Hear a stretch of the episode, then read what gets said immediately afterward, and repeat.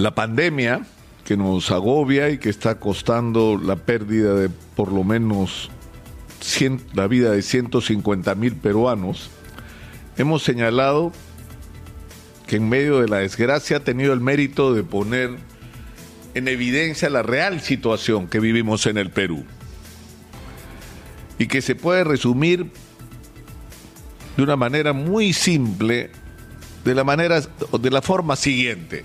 Es decir, somos un país que ha crecido en términos macroeconómicos, pero que este crecimiento macroeconómico no ha ido de la mano con el bienestar para sus ciudadanos. Esa es la tragedia del Perú. Somos un ejemplo de crecimiento macroeconómico para el mundo y somos una vergüenza mundial en términos de salud, de educación, de infraestructura, de transporte, de seguridad, de justicia. Esa es la cruda realidad del Perú. Un país donde más del 70% de las personas viven de actividades informales y la mayor parte de ellos viven el día a día, trabajan hoy día para comer mañana. Y eso es lo que hay que cambiar en el Perú. Y por lo tanto nuestra discusión en esta campaña electoral debería estar centrada en exigirle a los candidatos que nos, que nos den respuestas adecuadas de cómo van a hacer para cambiar este estado de cosas. Es decir, cómo vamos a hacer sin perder lo que hemos ganado, garantizar que el bienestar llegue a la inmensa mayoría de peruanos. Es más, ¿cómo vamos a hacer para multiplicar esto que tenemos de una manera adecuada? Y lamentablemente, y una vez más, en los debates y en las discusiones y en las propuestas de los candidatos, hay más la desesperación por hacer propuestas efectistas que según su propia perspectiva ganen la simpatía del electorado, que el preocuparse por dar respuestas coherentes no solo a las grandes necesidades nacionales, sino que den respuesta a cómo resolver esta tremenda tragedia nacional que estamos viviendo. Y un primer problema, como digo, es cómo hacemos, es decir, cómo enfrentamos el problema. Y, cuál es, y, para eso hay que tener claro cuál es el origen. Es decir, ¿cómo es posible que hayamos crecido y que la gente no tenga lo que debería tener? Entonces, un primer problema es, ¿podemos tener más ingresos? Y la respuesta es por supuesto que sí. Y hay que modificar los contratos existentes, por ejemplo, con las concesiones mineras, es una discusión que se puede abrir. ¿Por qué? Porque se trató, se trazó una estrategia con respecto a cómo atraer inversión extranjera hace 30 años en un país que era un país apestado, en el que nadie quería invertir porque éramos perromuerteros, no pagábamos nuestras deudas, teníamos una inflación que no se veía en ninguna parte del mundo, no éramos eh, desde ningún punto de vista un destino seguro para ninguna inversión. Pero pasaron 30 años y la situación ya no es esa. La situación es totalmente diferente. La imagen del Perú en el mundo es totalmente diferente más allá de lo que esté pasando hoy con esta elección. Y por lo tanto eso nos da una extraordinaria oportunidad para seguir atrayendo capital, pero en las condiciones de hoy, que son diferentes y que por lo tanto deberían ser en la medida de lo posible, y eso tendría que ser el esfuerzo de nuestras autoridades, lo más favorable posible para el país. Ahora, hay el problema que ya tenemos contratos firmados. ¿Cómo manejamos el tema con las concesiones ya entregadas y los contratos ya suscritos? Ahí hay una discusión y allá tendrá que haber una negociación o no. E, eso es parte de la discusión.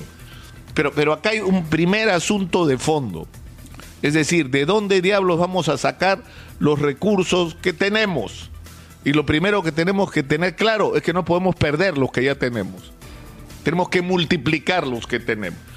Pero el segundo y gran problema es que no se trata de tener o tener dinero, se trata de cómo se gasta.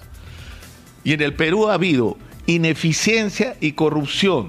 Esa es, la razón fundamental por, lo que, por la que no se ha hecho en el Perú lo que tendría que hacerse. Tenemos una interoceánica donde se han ido miles de millones de dólares que podrían haberse usado en construir la infraestructura que necesitamos en educación, en salud, en, vivienda para la gente, en agua potable, que permita no solamente un cambio de vida de la gente, sino que genere empleo, que active la economía, que active la industria. Tenemos un monumento gigantesco en Talara para producir petróleo que no tenemos. Que no tenemos. O sea, vamos a tener una refinería, vamos a tener que salir a buscar el petróleo para poder ponerla a trabajar. Entonces, ¿por qué tenemos que hacer ese tipo de inversiones? ¿Y por qué tenemos que hacer el tren más caro del mundo, que es la línea 2 del metro? Es el tren más caro del mundo, cuando puede hacerse lo mismo a la tercera parte del precio. Y la razón es bien simple, por la corrupción. Esa es la razón por la que se han mal manejado los recursos de nuestro país. Y esa cadena de la corrupción ha empezado en el financiamiento ilegal de las campañas, en gente que pone dinero para que se gobierne en función de sus intereses. Entonces las obras se hacen para alegrar al constructor que te aceitó y se manejan los destinos del distrito, de la región o del país en función de esos intereses y no los de la nación. Eso es lo que convierte al tema de la corrupción en un problema que no solo nos debería irritar, por lo que significa en términos de inmoralidad por parte de los políticos y de los empresarios que se asocian a los políticos, sino porque nos está robando la posibilidad de construir un país diferente, un país moderno, un país donde todos tengan acceso a los servicios. Entonces, estamos enfrentados a una candidata que recibió plata del señor Romero. O sea, ¿qué garantía tenemos de que la señora no va a seguir haciendo lo que se ha hecho en las últimas décadas en el Perú. Tú me das billete para mis campañas, yo gobierno para ti. En el Perú, uno de los grandes problemas de la micro y pequeña empresa, que es la mayor generadora de empleo, es la falta de acceso al crédito.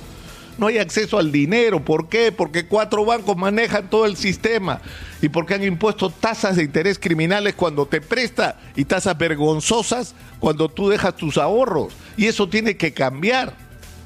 Pero no va a poder cambiar si quien nos gobierna ya se enganchó con su auspiciador electoral. Por eso Keiko Fujimori debería dar gestos muy claros de que esto no va a ser así. ¿Qué tal si comienza Fuerza Popular por devolverle al señor Romero los 3 millones y medio de dólares que recibió? Acá está su plata, señor, no la queremos. Eso sería un gesto. Eso sería un gesto. Que le dé confianza a los peruanos. Pero en el otro lado tenemos al señor Castillo, que parte del, del, del partido del señor Vladimir Cerrón, que es algo increíble. El, programa de gobierno tiene su cara y un homenaje a su padre. ¿Qué tiene que ver? ¿Qué, qué, qué es esto? Y además es un gobernador regional que ha sido, y fíjense ustedes, se ha dicho hasta el cansancio, el resultado electoral del profesor Castillo, porque le ha ido mal en Junín, por Vladimir Cerrón. 50, 60% ha ganado, ha sacado en otras regiones. En Junín con la justa pasó el 20. O sea, poco más del promedio que obtuvo a nivel nacional. ¿Por qué? Porque no ha sido un buen gobierno regional. Porque igual que muchos de los otros gobiernos regionales ha sido ineficiente y corrupto. El señor tiene una sentencia por corrupción. No es que lo han acusado, no es que hay indicios, está sentenciado. Y, es absolutamente legítimo que reclamemos sobre esto.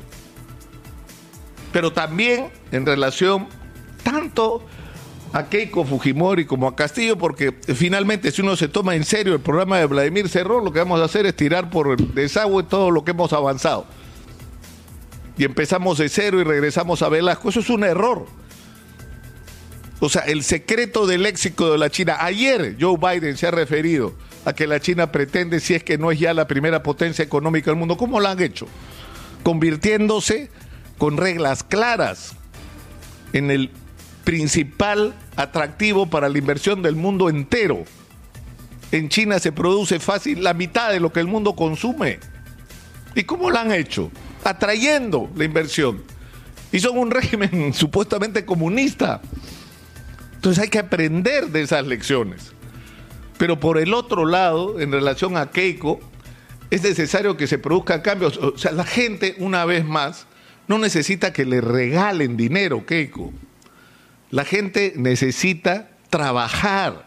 La gente necesita, o sea, ¿cómo vamos a hacer para salir de ese enorme hueco en el que estamos, en que solo en educación faltan 100 mil millones de inversión, 100 mil millones? Y en hospitales debe faltar más o menos lo mismo, y en agua en vivienda nos faltan 2 millones de viviendas en el Perú. Estamos hablando de más de 8 millones de personas que viven en la más absoluta precariedad. Si invertimos el dinero en eso, vamos a resolver los dos problemas Vamos a resolver los déficits de educación en salud, en infraestructura, en acceso a los servicios básicos y vamos a generar empleo para la gente. Ideas como estas son las que deberíamos estar discutiendo y no un campeonato de quién le regala más a la gente. Yo creo que entramos en un momento decisivo de esta campaña y yo quiero reiterar desde acá una invocación al profesor Pedro Castillo que vaya al debate porque el Perú necesita escuchar las propuestas de los candidatos y necesita que la confronten. Más allá de los fuegos artificiales de los debates, necesitamos discusión seria sobre los grandes problemas nacionales y sobre quién, cuáles son los planes del de gobierno y quiénes son los equipos que se van a hacer cargo de resolverlos. No, no es que los candidatos tengan la posibilidad o no, tienen la obligación de hacerlo. Y esos cuatro debates que propone el Jurado Nacional de Elecciones tienen que hacerse. Tienen que hacerse. Y junto con eso, por supuesto, los medios de comunicación tenemos que abrir completamente nuestros espacios para escuchar a ambos candidatos y a sus voceros, para que nos respondan a estas interrogantes que creo yo, aunque no las he enumerado todas porque el tiempo no alcanza, interrogantes como estas, que son las respuestas que el Perú está esperando.